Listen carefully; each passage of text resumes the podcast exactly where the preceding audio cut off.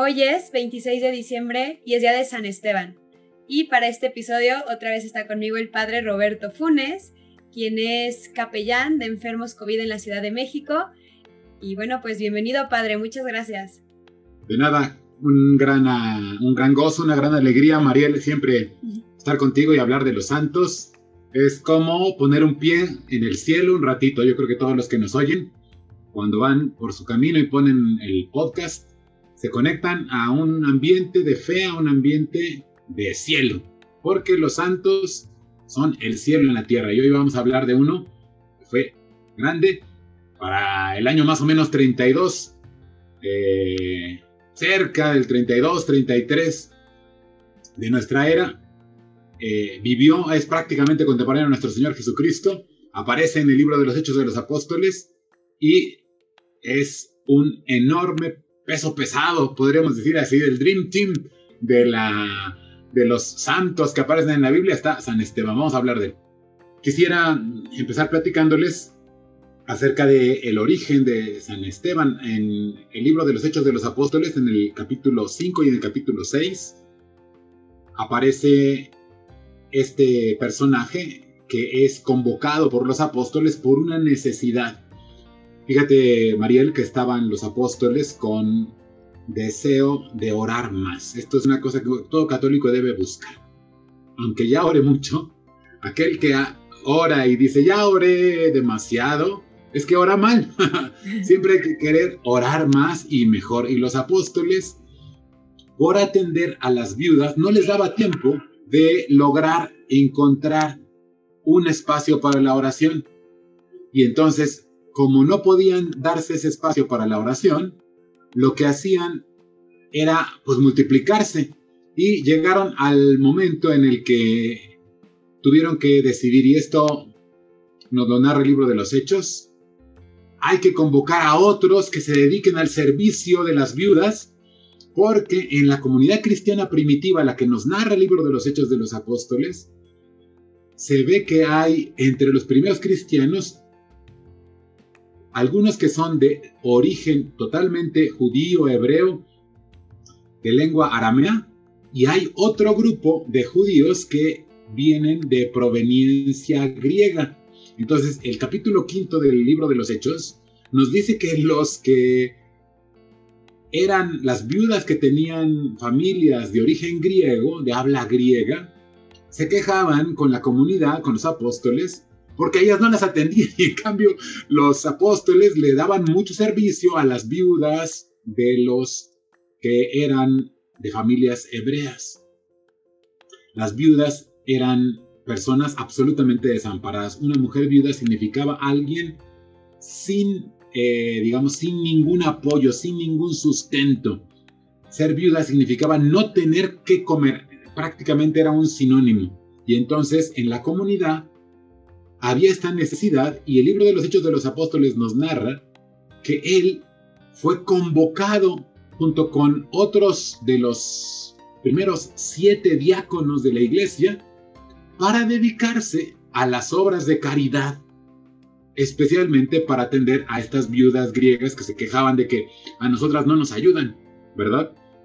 Y él era muy conocido porque él andaba en los ambientes de Jerusalén predicando el Evangelio y era una persona con mucho ardor, con mucha fuerza.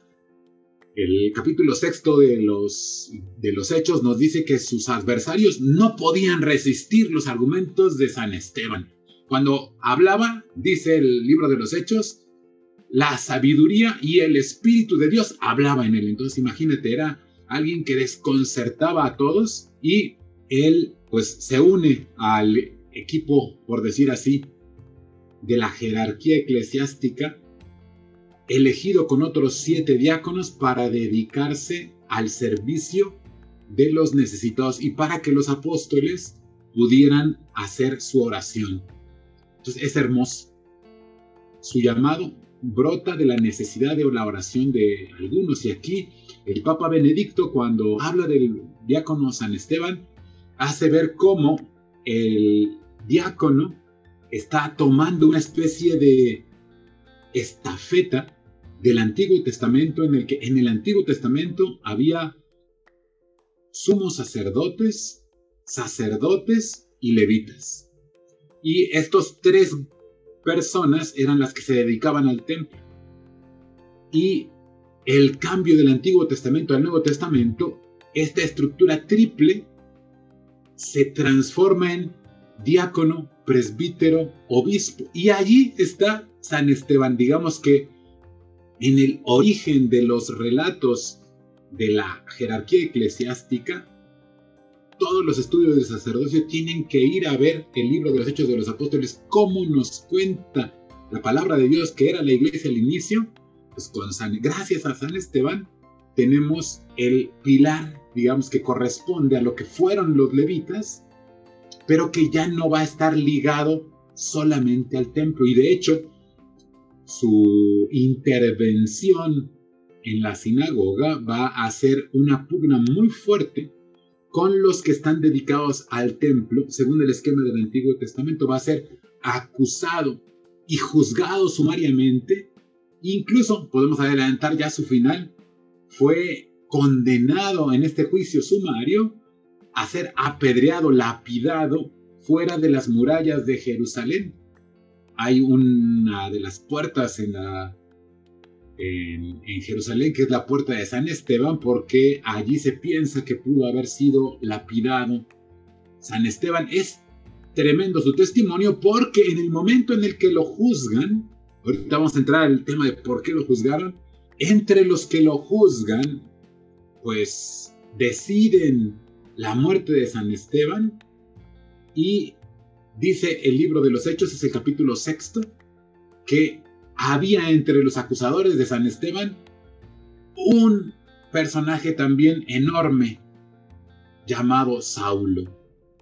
Los testigos del juicio depositaron sus vestidos a los pies del joven llamado Saulo y mientras apedreaban a San Esteban, Saulo aprobaba la muerte de este proto mártir. Es tremendo porque el testimonio de Esteban es el eslabón entre la comunidad de los once que quedan después de la muerte de Judas y del suicidio de Judas y la llegada de San Pablo. Los once tienen que atender a la comunidad, llaman a los diáconos y este diácono da testimonio en frente de Saulo. Después habrá otro podcast para, o habrá varios podcasts, espero, en tu, en tu canal, querida Mariel, para que expliquemos a San Pablo, ¿verdad? Y San Esteban está en el inicio de la vida de San Pablo, muriendo en las puertas de las murallas de Jerusalén, apedreado en un juicio sumario y gritando con una voz muy fuerte. Dice la palabra de Dios que San Esteban gritó y dijo, Señor, no les tomes en cuenta este pecado. Y dice la palabra de Dios, dicho esto, se durmió. Es impactante porque San Pablo está escuchando que su víctima, aquel ante quien ha testificado para que sea asesinado, le da el perdón.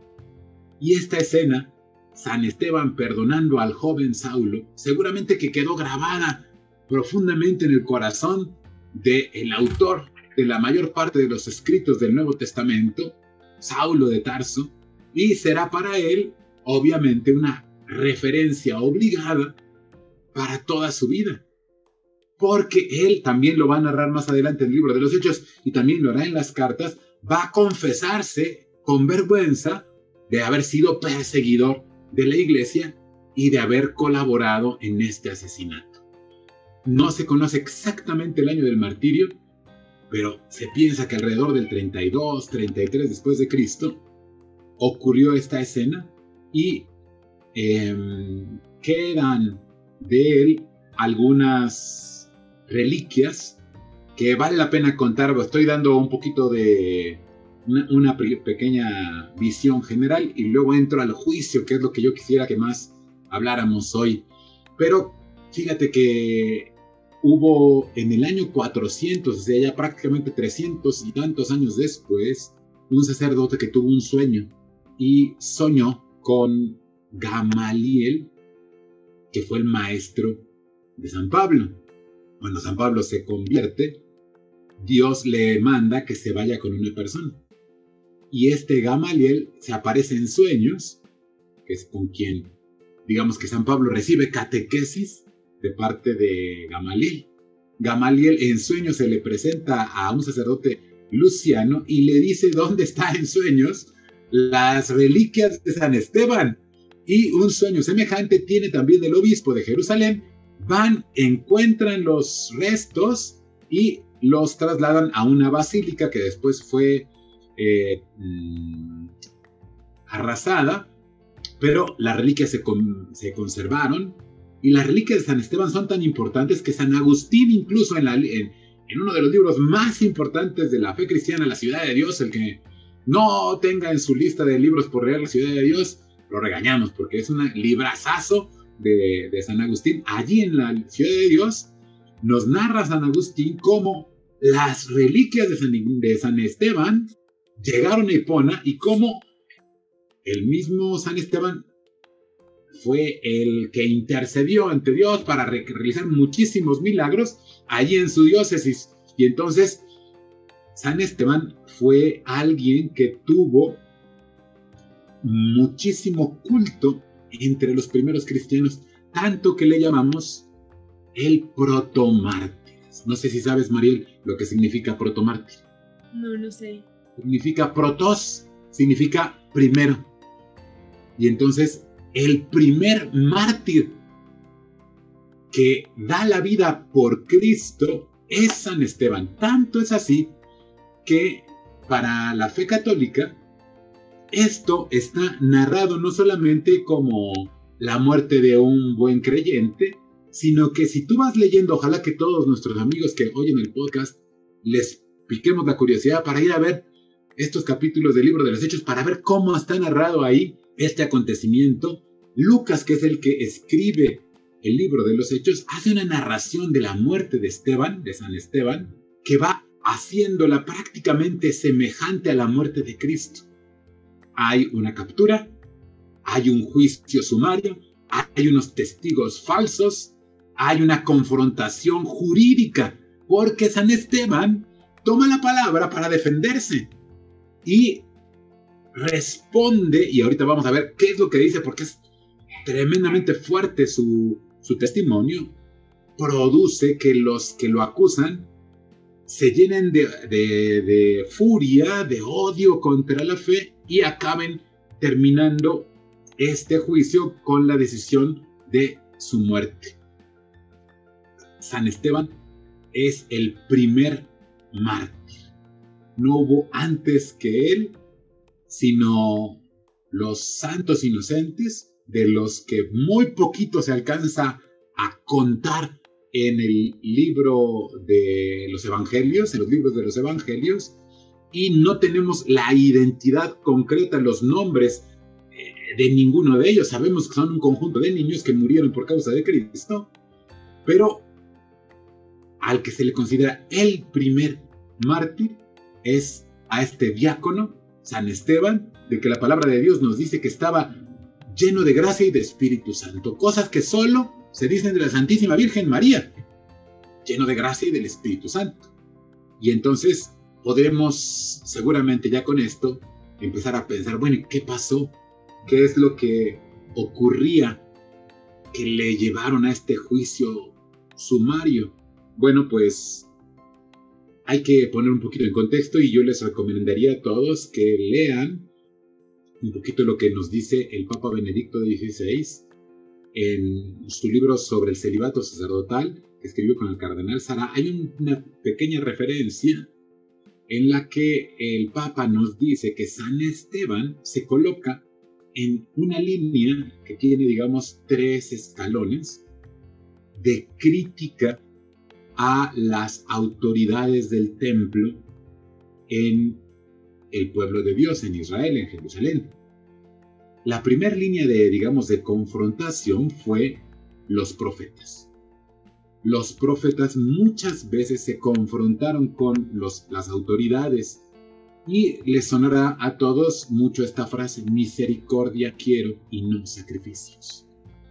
Es una frase que los profetas están constantemente diciendo, especialmente el profeta Isaías, pero Jeremías y muchos de los otros profetas, al pueblo de Dios para que se den cuenta que los sacrificios que se hacen en el templo tienen un sentido de culto, pero que no es solo el culto lo que hay que cuidar, sacando, digamos así, el culto de la vida entera y buscando que haya en el pueblo de Dios, además del culto, actos de justicia, de amor, de caridad. Entonces los profetas están constantemente, digamos, fustigando en ese campo.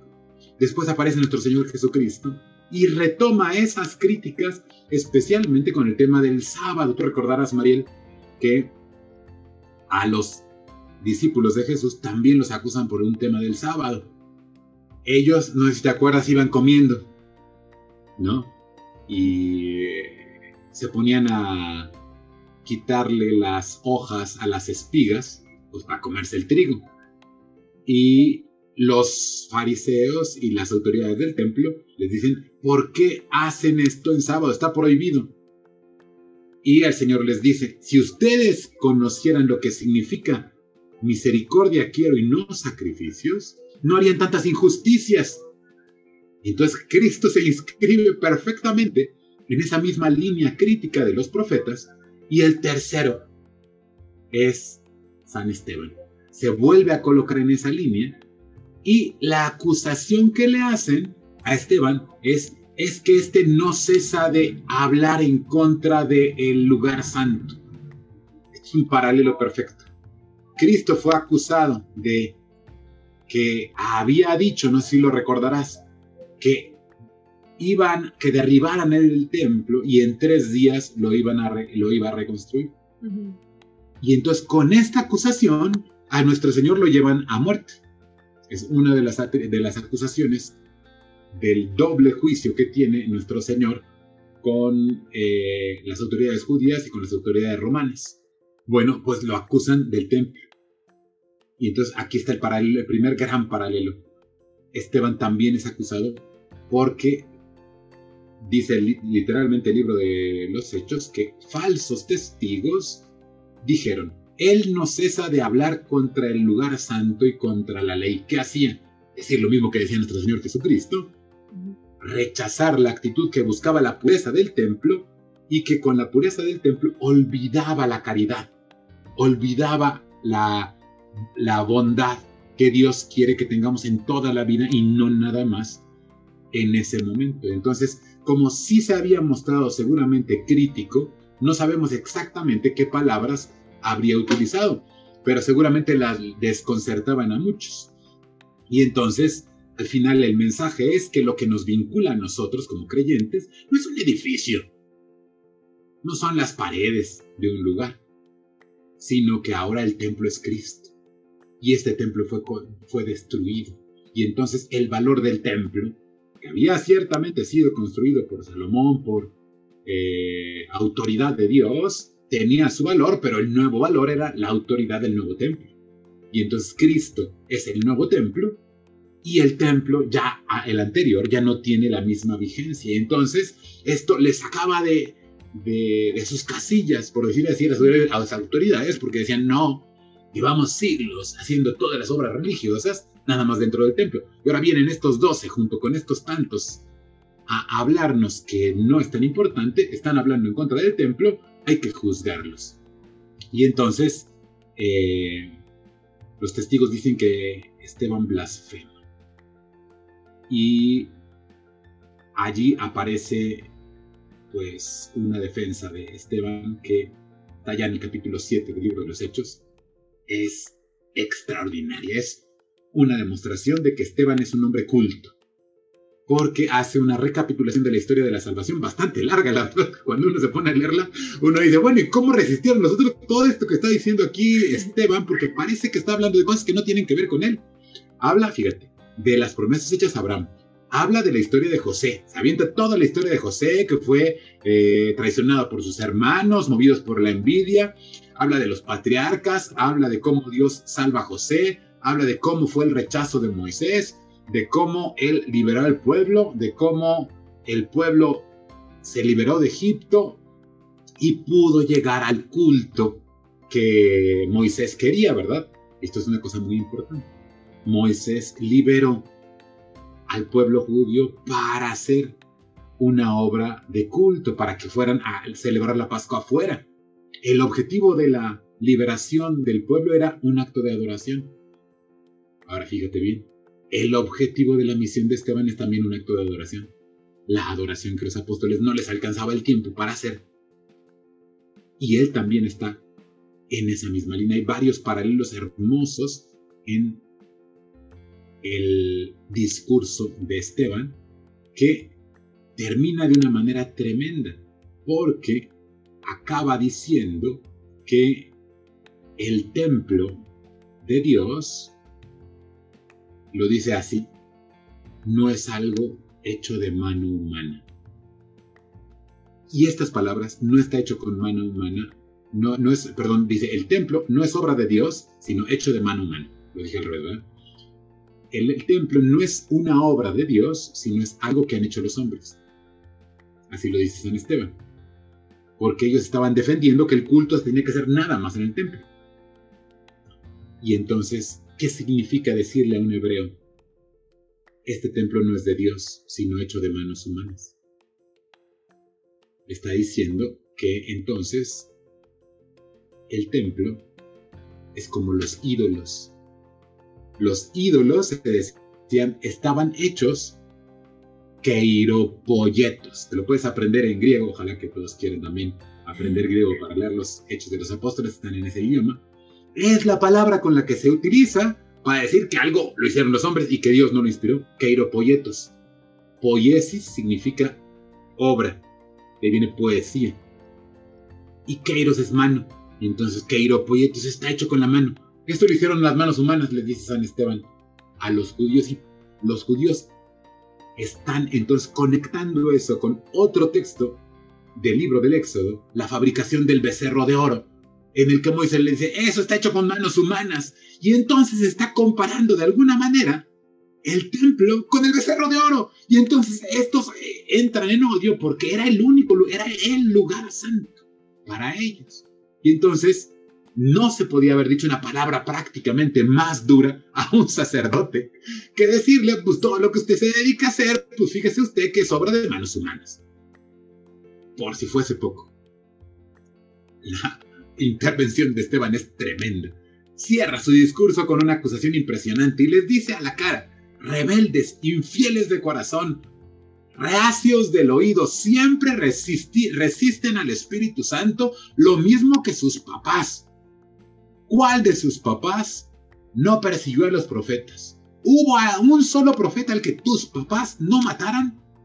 Ellos los mataron porque anunciaban la venida del justo y al mismo justo ustedes lo han traicionado y lo han asesinado ahora. Ustedes que han recibido la ley por medio de los ángeles, no la han conservado. Este es el discurso de Esteban. Tremendo.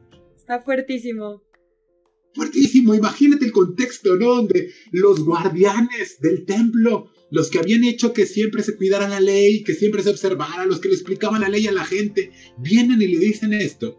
Pues esta voz prácticamente de Esteban está al, digamos, a una altura que lo pone precisamente en esa línea que el Papa Benedicto destaca, como los profetas. Los profetas cuando hablaban de la verdad, pues acababan siendo lapidados, aserrados, eh, eh, calcinados, ¿verdad? dice la palabra de Dios que el desenlace de la, de la, vida de Esteban se suscita cuando las autoridades del templo dice que escucharon y se retorcían y rechinaban los dientes, se recomían por dentro. O sea, estas reacciones lo que nos da el libro de los hechos. Están descompuestos, Mariel. Están fuera de sí están escuchando a alguien que le está diciendo como blasfemias. Y por el contrario, ¿sabes cómo narra el libro de los hechos que está San Esteban? Esto es tremendo, ojalá que se pongan a buscar también la iconografía cristiana que retrata muchísimas veces el rostro de Esteban. Hechos 6:15. Por el contrario, el rostro de Esteban resplandecía como un ángel. Imagínate. Eleva su voz y ante todos, viendo la gloria de Dios, dice,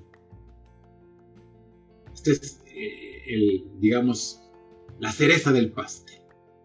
Hechos 7:54. Veo los cielos abiertos y al Hijo del Hombre en pie a la derecha de Dios. Esto es tremendo porque esta es su verdad. Es la confesión de la divinidad de Cristo, a quien estos mismos habían llevado a la muerte. Cuando San Esteban dice, veo el cielo abierto, está diciendo, estoy viendo a Dios, lo que es, es el cielo, y al Hijo del Hombre, Cristo, en pie a la derecha de Dios. No sé si sabes a qué, qué significa esta frase, María. En pie a la derecha de Dios. Significa que tiene la misma dignidad divina de Dios. Sentado a la derecha significa está exactamente al nivel de Dios. Está diciéndoles, Cristo está a su nivel, al nivel de Dios. Al que ustedes mataron está al nivel, está confesando que Cristo es Dios. Y si tú mataste al que es Dios y lo estoy viendo, está realizando una confesión de fe en el cual está cerrando, digamos, las acusaciones que le habían hecho él. Él está hablando en contra del templo. Yo estoy viendo el verdadero templo. El verdadero templo está en el cielo. Y ahí está Cristo. Y ahí está su cuerpo. Y ahí está su cuerpo con, todavía con sus llagas. Y lo estoy viendo. San Esteban se convierte así en la solución perfecta de la unión entre la vida contemplativa y la vida activa. Vida contemplativa porque termina su intervención orando, mirando al cielo. Es un acto de contemplación perfecta, pura de la Santísima Trinidad. Porque acuérdate, Él está lleno del Espíritu. Uno. Está viendo a Dios y al Hijo del Hombre. Está la Santísima Trinidad. Y Él está mirando, veo esto, veo el cielo abierto. Entonces es el contemplativo perfecto, es el modelo del contemplativo, pero al mismo tiempo es el modelo del hombre activo, que llenó a Jerusalén de la doctrina de la fe y además realizó las obras de la misericordia con las viudas que tenían necesidad de ser asistidas. Es la unión perfecta, San Esteban, de alguien que tiene vida contemplativa y de alguien que tiene una vida activa. Y fue, eh, digamos así, el inspirador de el modelo de todos los mártires. En San Esteban, muchos de los padres de la iglesia, ojalá que un día dediquemos un tiempo, unos, varios eh, de los capítulos de tu podcast a hablar de los padres de la iglesia, son los primeros grandes testigos de la fe, se conservan muchos alabanzas a San Esteban porque se convirtió en una referencia para todos. Todos los primeros cristianos tenían a San Esteban como el modelo de lo que tenemos que ser. Así tenemos que ser como San Esteban. Tenemos que ayudarle a muchísima gente. Hoy que tenemos crisis económica, pandemia y dificultades, los católicos estamos llamados a ir y ayudar a un montón de personas como San Esteban. Pero también ahora que está, estamos tremendamente también atacados y que somos rechazados, es necesario que mantengamos una actitud contemplativa, que veamos a Dios y que viendo a Dios, hablemos delante de los hombres de lo que vemos en nuestra fe a la Santísima Trinidad, así como lo hizo San Esteban. Y te quisiera leer un, solo una frase para terminar y no prolongar demasiado nuestra intervención hoy, una pequeña frase de un santo, San Gregorio de Niza, comentando la muerte de San Esteban. San Gregorio de Niza lanza una pregunta que nos hace a nosotros, nos puede hacer orar muchísimo. Dice San Gregorio de Niza, ¿qué hay de más bienaventurado que padecer persecución por el Señor, a quien tenemos como juez y compañero de lucha?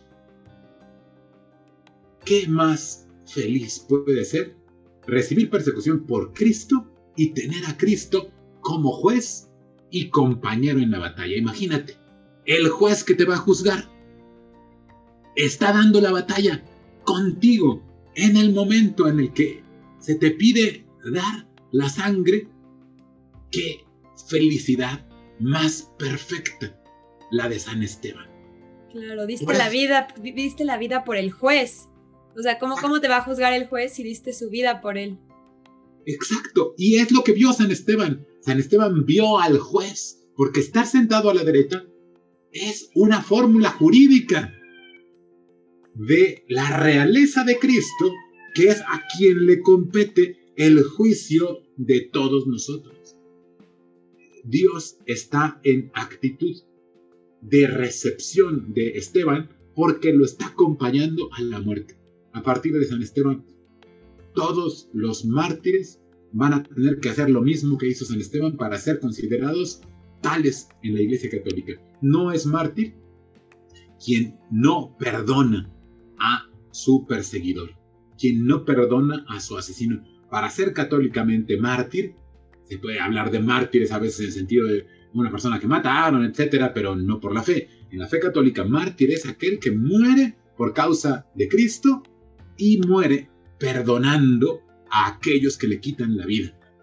Esta es, eh, eh, esta es la muestra del Espíritu Santo que lo único que hace es hacer lo mismo que ya ocurrió en Cristo. Cristo también nos dijo, perdónalos porque no saben lo que hacen. Y nos perdonó a todos. Y entonces el primer santo es el mártir en la iglesia católica. El primer santo era el mártir. Ser martirizado era ya. Ser santo no había proceso de beatificación como ahora tenemos. ¿Qué había? había? Lo mataron, lo perdonó. Ya está, es mártir. Ya está.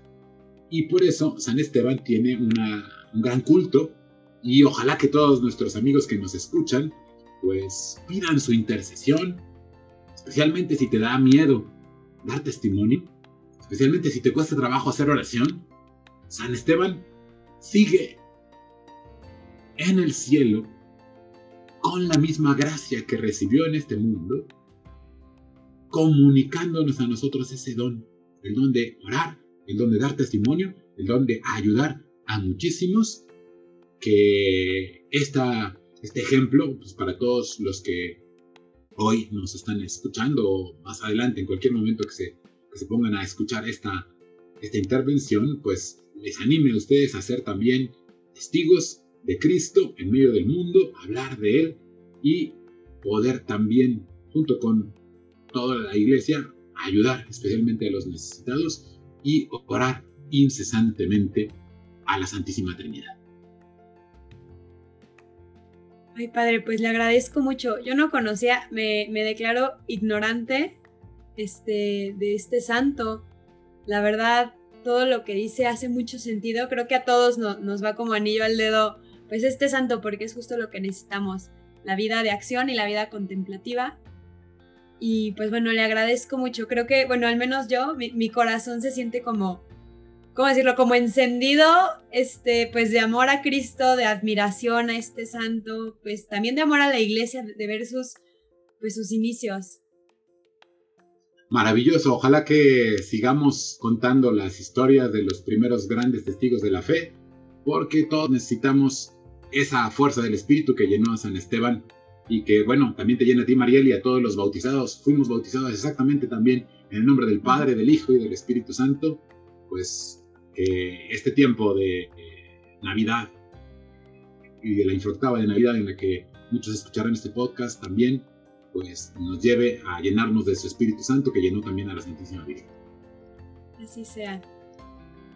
San Esteban ruega por nosotros.